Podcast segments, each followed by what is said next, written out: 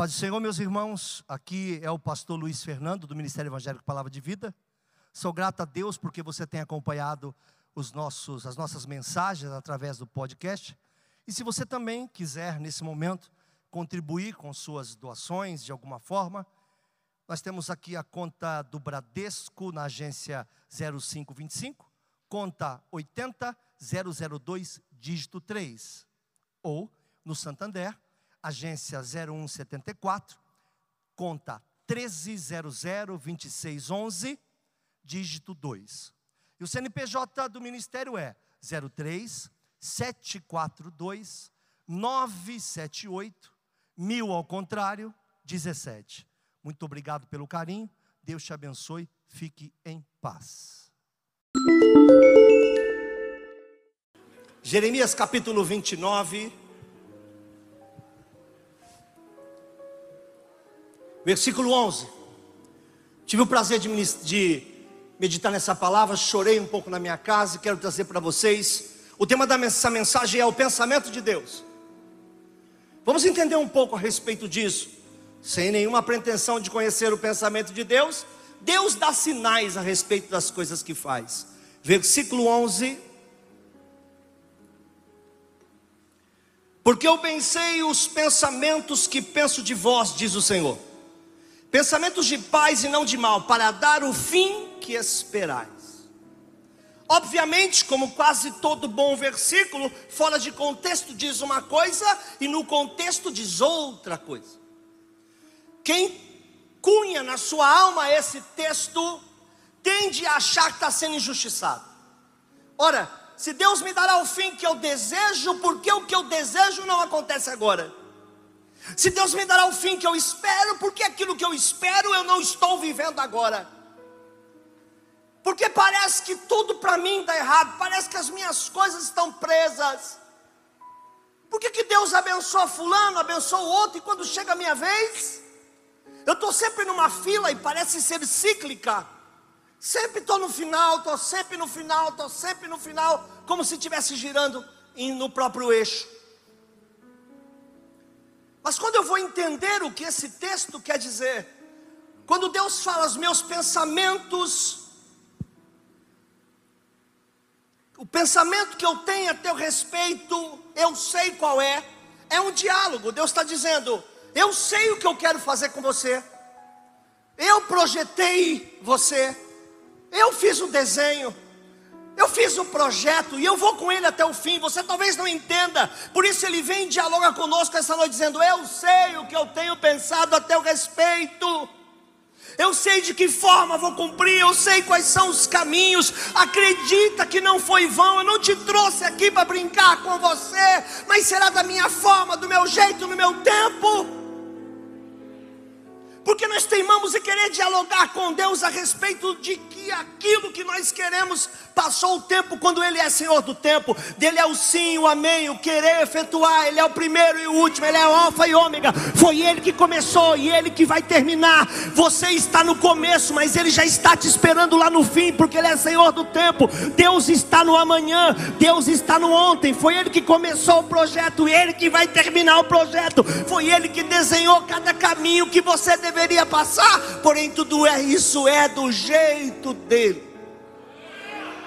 Voltamos ao mesmo texto, agora voltando um versículo. E aí muda tudo. É bom a gente ver versículo fora de contexto, não é? O juízo de Deus é sem misericórdia. Quantas vezes eu vi isso? Quando eu me converti, eu tinha um medo do juízo de Deus. Juízo de Deus é sem misericórdia, mas o mesmo versículo diz assim: a misericórdia triunfa no juízo. Quer dizer, a importância do texto não é o juízo, é a misericórdia. O que suplanta o juízo de Deus é a sua própria misericórdia. Deus não te trouxe para te destruir, Deus te trouxe para te construir ou te reconstruir. Não tenha medo de Deus. Aí o texto diz assim: porque assim diz o Senhor: certamente que passados 70 anos da Babilônia, onde eles foram escravizados, foram raptados. Israel virou cativo outra vez, foi a um outro cativeiro. Vos visitarei e cumprirei sobre vós a minha boa palavra, aleluia, tornando-vos a trazer essa terra daqui a 70 anos.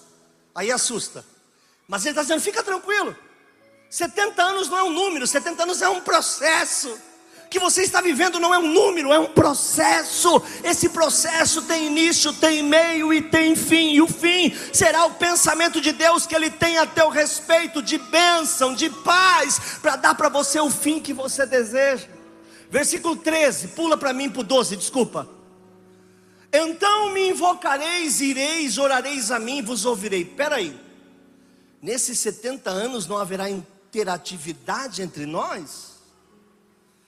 Quer dizer que Deus só vai ouvir daqui a 70 anos? Não. Quer dizer que tudo que estava sendo feito não era real. Que Israel buscava Deus de maneira superficial, artificial, não era verdade suas orações, pelo que Deus precisou imprimir sua marca neles. Onde está escrito isso? No versículo seguinte: Buscar-me-eis e me encontrareis quando me buscardes. A provação vai ser libertadora para você. O que você está passando vai ser libertador, porque até ontem me buscou de qualquer forma, mas quando eu te levar para onde eu quero te levar, você voltará a me buscar da maneira correta, com todo o coração, de todo o teu entendimento. Eu, como exclusividade na tua vida, eu em primeiro, eu em segundo, eu em terceiro, eu, eu, eu. Quando você amar o Senhor verdadeiramente, haverá delícias para você e para a tua família. Às vezes a gente vive uma vida muito artificial. Eu disse de manhã, disse à tarde que estão me marcando muito. Tem um meme. Eu até brinquei que até hoje eu não descobri o que quer dizer meme. A raiz dessa palavra. Alguém inventou, pegou. E tem um meme que tem um, um coroa chegando numa igreja e eles falam assim: Olha, a alegria do meu pastor voltando para o culto. Ele vem correndo. Quem já viu isso aí? Tá? Isso aí espalhou. E eu acho muito legal, gostei muito do meme, mas não me vejo nele porque eu nunca saí da igreja. Só pode voltar quem um dia saiu. Mas se eu não estiver aqui, eu também não saí da igreja. Se eu estiver em quarentena, eu também não saí da igreja. Há uma conexão entre a minha alma e esse lugar. Há uma conexão entre o meu coração e esse lugar. Tem muita gente que não vem na igreja há quatro meses, mas nunca esteve longe da igreja. Dá para entender? Tem pessoas que estavam aqui dentro, mas estavam longe. Que priorizavam a balada, que priorizavam qualquer outra coisa em relação a Deus. Que frequentavam a igreja, mas nunca foram dela. Que sempre tiveram aqui no meio, mas nunca se sentiram parte. E gente que sonha estar aqui, não pode, mas que nunca saíram daqui, porque fazem parte do do coração de Deus, porque onde eles estão, eles têm comunhão com Deus, no quarto em que eles estão, eles glorificam o nome do Senhor, aonde eles estiverem afastados, eles fazem parte do projeto de Deus, não é uma questão de número nem de lugar, nunca foi.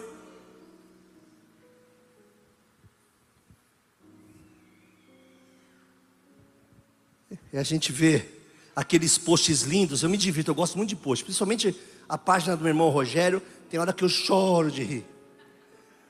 Mas tem coisa que eu vejo. Quando posto uma foto bonita da igreja, da cantata, aí começam os comentários. Eu queria estar aí. Que saudade desse lugar. E a vontade que eu tenho é de gritar. Você não estava aqui quando estava aberto. O lugar de adorar o Senhor nunca foi tua prioridade. O domingo nunca foi o dia do Senhor. Nunca houve na tua semana um dia que fosse do Senhor. Mas agora está fazendo falta. Sabe por quê?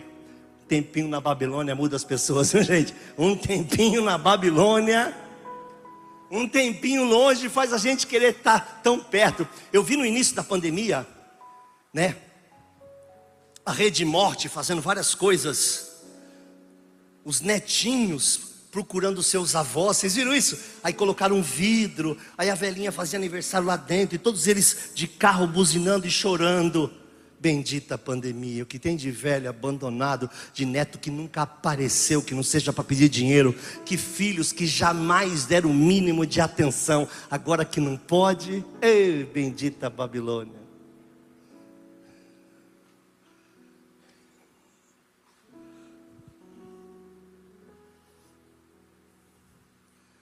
Vários netos e filhos fazendo compra para os pais. Vocês viram isso? Que lindo. Qual será a última vez que alguém fez isso?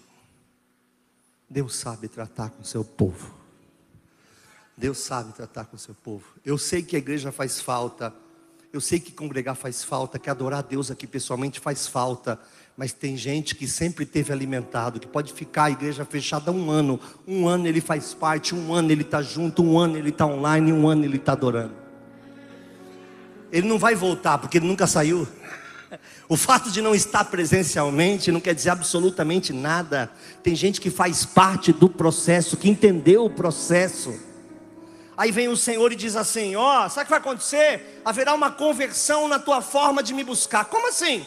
Você não me busca de todo o meu coração. Agora, quando me buscar de todo o coração, você vai me achar. Buscar-me eis e me encontrareis. Sabe o que vai acontecer? Deus vai se deixar achar. Olha o que diz o versículo seguinte, 14: Eu serei achado de vós. Olha que coisa mais linda eu me permitirei ser encontrado por você, eu vou deixar você me encontrar, eu vou estar no seu caminho para ser encontrado, eu vou estar na tua casa para ser encontrado, mas quando isso não for uma religiosidade, quando você me buscar de todo o coração, eu vou estar contigo, eu vou aparecer para você, diz mais, eu farei voltar você desse tempo de cativo, você vai congregar todas as nações, todos os lugares lugares, aleluia.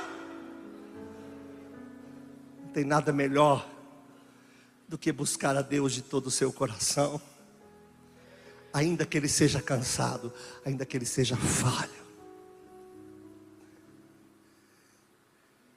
Nós temos uma visão de Deus Pai, Filho e Espírito Santo totalmente equivocada.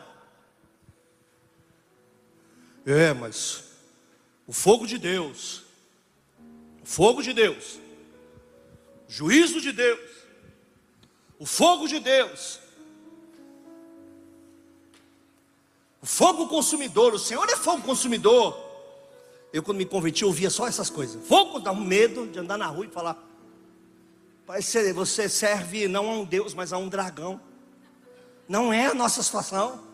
Deus não se contradiz. Ele não te chamou para te destruir, Ele te chamou para te construir, para te reconstruir ele não é incoerente com ele mesmo. O fogo de Deus consumidor não vem para consumir você, nem seu filho, nem seu marido, nem a mim. Ele só consome as coisas que ele precisa tirar de você. Ele consome vaidade, ele consome altivez, ele consome soberba, ele consome ignorância, ele consome arrogância, ele consome as impurezas sexuais, ele só consome coisas que estão te travando. Deus não te trouxe por uma brincadeira e no meio do caminho desistiu de você, não. Deus não desiste, bendito seja o nome do Senhor. Acontece, irmãos, que se a câmera filmar, eu fiz isso de manhã, não sei se vai dar, mas não, não, não estou pedindo que, que, que, seja feito isso, nem vi quem está na, na. Já vi. Mas se a câmera filmar só essa água, Michel, você precisa comer, eu estou achando você muito desnutrido. Se, se o Michelzinho filmar só essa água, olha lá, você não vê nada que não seja uma água. Mas a partir do momento que o Michel vai se afastando, vai tirando a câmera, ele vai ver que tem um homem aqui. E se ele afastar mais ainda, ele vai achar um homem com microfone, ele vai deduzir. É um professor, é um pastor, ou é um coach, né? Tem mais coach hoje do que professor e pastor, ou é um coach. Mas se ele afastar mais ainda, ele vai perceber que é uma igreja. E se ele olhar em volta, ele vai ver tem gente nessa igreja. Então não se trata de uma pessoa, se trata de um cruzamento de vidas. As nossas vidas, meus irmãos, estão todas cruzadas. Todos os nossos destinos estão entrelaçados. Eu fazia parte da, da, tua rua. A rua em que você está andando, eu estaria lá em alguma esquina. Assim como a rua em que eu ando, você estaria também. Deus cruzou no projeto dele todas as nossas vidas de uma forma ou de outra. Mas quem olha de perto só vê a água. Se você chegar em casa e o teu filho estiver assistindo um filme, e chegar no momento de nudez, ou um momento sexual desse filme, você vai dizer: o que, que você está assistindo? Está assistindo pornografia? Mas às vezes é um filme de guerra. Aquela nudez está dentro do contexto da guerra. Quem está entendendo o que estou falando? Não estou apoiando nudez, estou dizendo.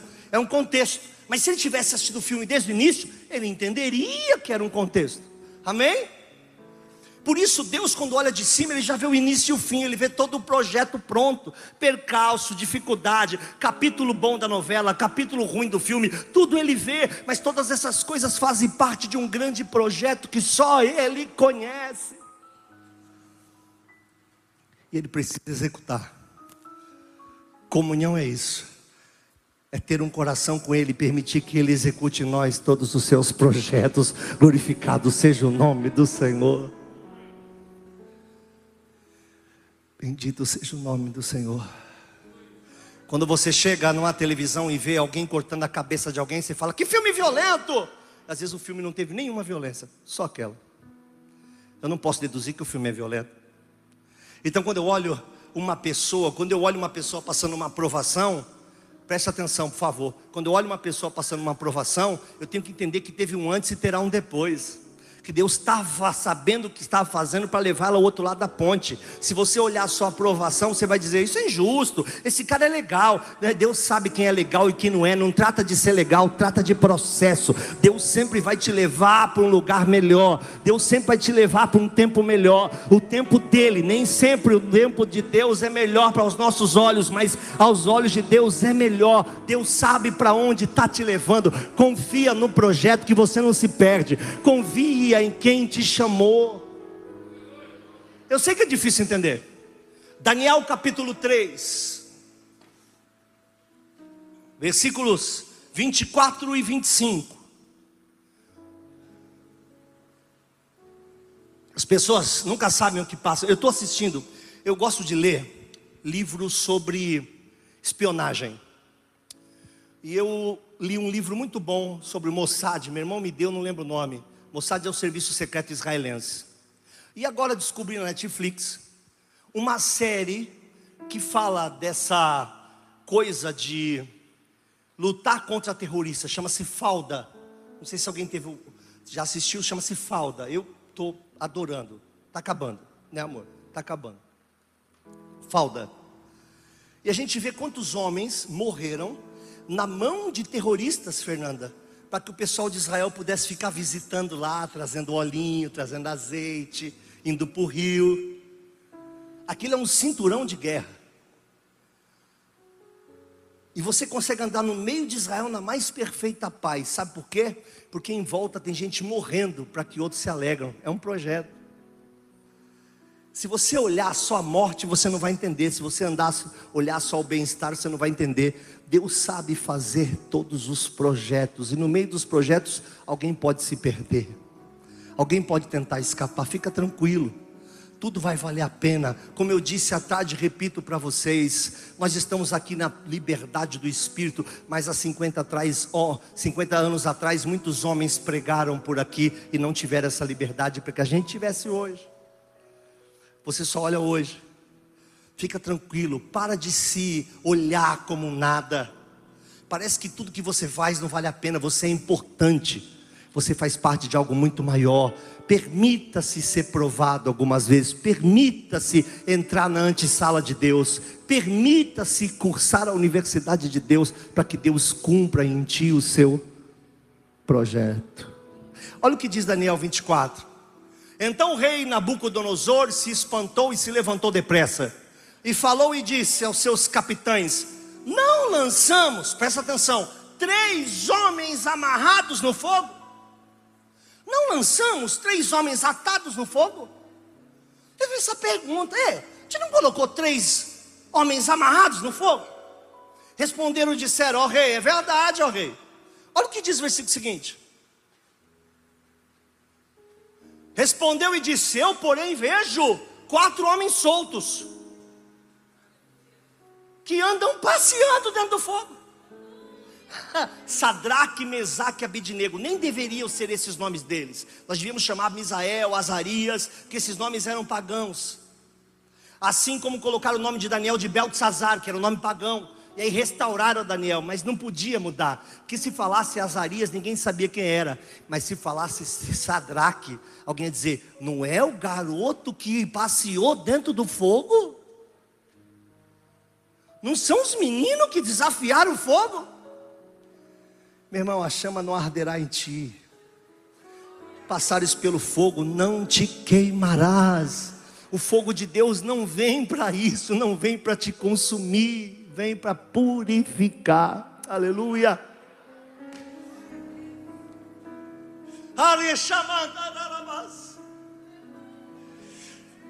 Porém, eu vejo quatro homens soltos e nada de lesão neles.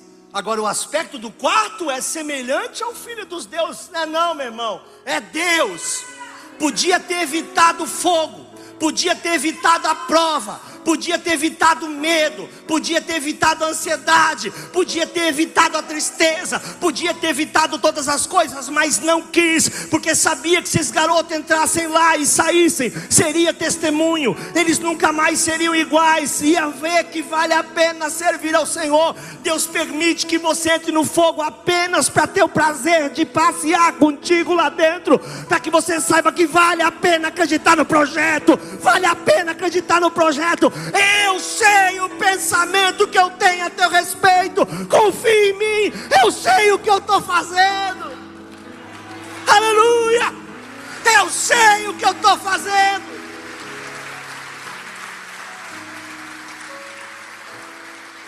Mas aí, mas aí,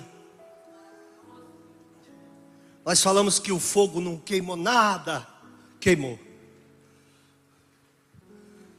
O fogo queimou uma coisa aí: as amarras. Só as amarras.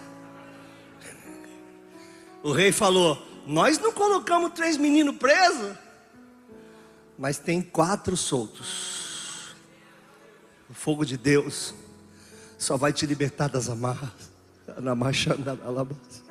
Deus só vai permitir essa Babilônia na tua vida para te libertar de todas as amarras os problemas emocionais, sexuais, os problemas da tua infância. Hoje você não consegue ser uma mulher plena, você não consegue ser um homem pleno por causa da infância, você não consegue ser um adolescente feliz, um jovem feliz por causa do passado. Fica tranquilo, o fogo de Deus vai queimar essas suas amarras. Você está preso a um estupro, está preso a um aborto, está preso a um antigo casamento. Tem gente que já está casado de novo, mas o coração está preso ao namorado que era o amor da sua vida. Tem gente que dorme com o marido aqui fingindo fingindo que está dormindo contigo, namorado. Tem homens que dormem com a mulher aqui e fecham seus olhos para pensar numa outra mulher ou num outro alguém, porque está amarrado ao passado. Deus quer te libertar nessa noite para que você passeie no meio do fogo. Não tenha mais medo do fogo, será para você um lugar de passeio. A próxima vez que o fogo chegar, você vai entender: o quarto homem vai estar comigo. Ele não parece filho de Deus, não,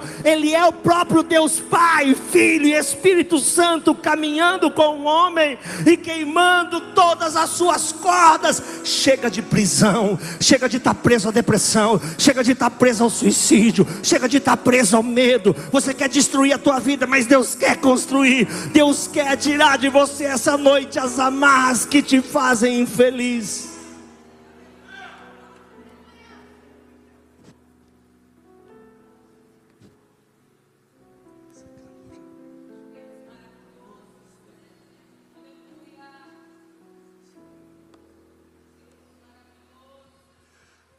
Deus não quer mais você carregando esse peso. Deixa Ele te libertar. Seu filho vos libertar. Seu filho vos libertar. Verdadeiramente sereis livres. A quem você está amarrado?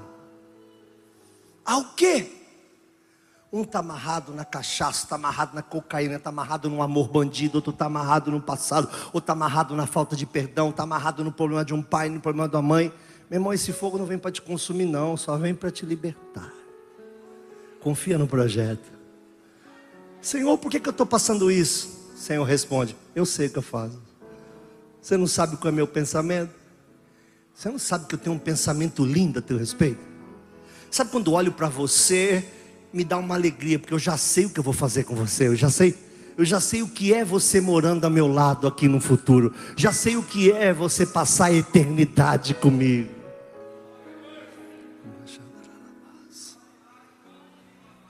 Confia no projeto. O Senhor manda te dizer essa noite: Eu sei o que eu estou fazendo.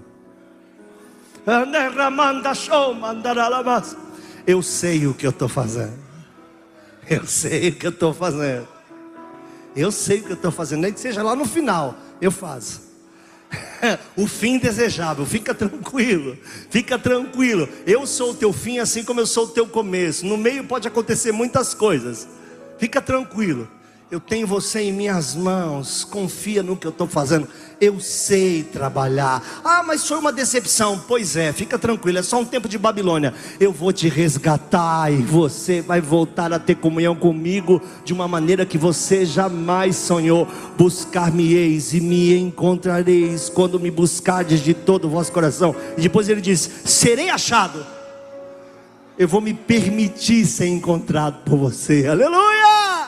Eu vou me permitir ser encontrado, eu tenho prazer, mas eu preciso queimar as suas amarras.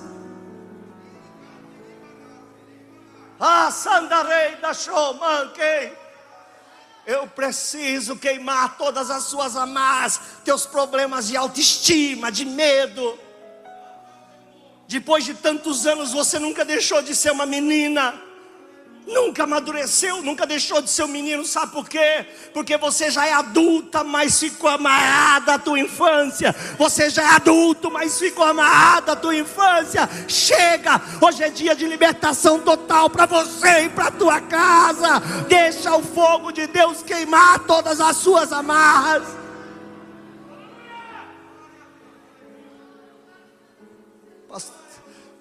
É, pastor, mas dói, dói, mas ele sabe. É incômodo, é, mas ele sabe. Ele está dizendo, eu sei, eu sei. Fica tranquilo que eu sei. Ah, mas não é o que eu esperava, mas eu sei, não precisa esperar coisa alguma, está na minha mão, confia no projeto.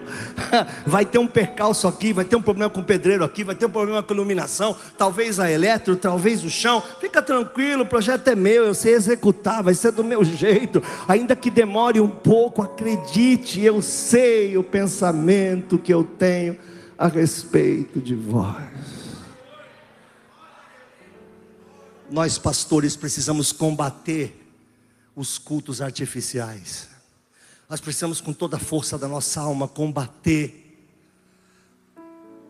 o culto raso e voltarmos a ter entendimento. Aqui estamos e por que estamos aqui. E de verdade viemos adorar.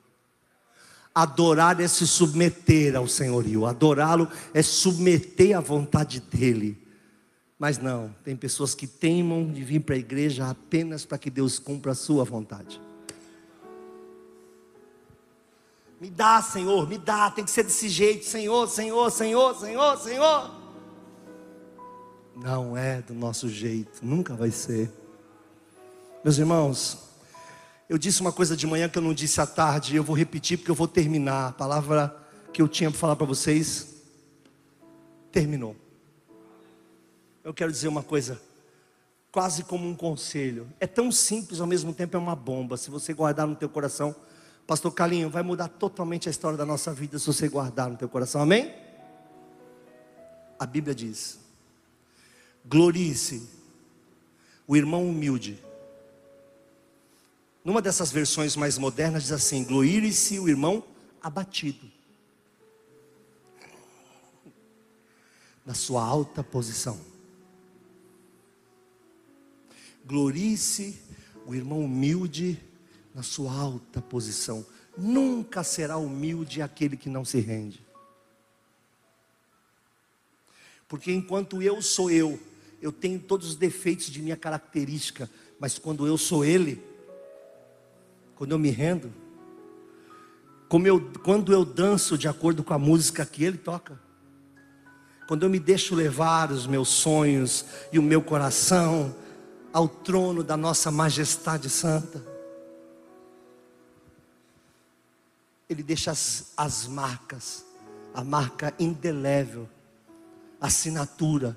A assinatura de Deus não é o quanto Deus vai te levantar, mas o quanto você terá capacidade de fazer assim.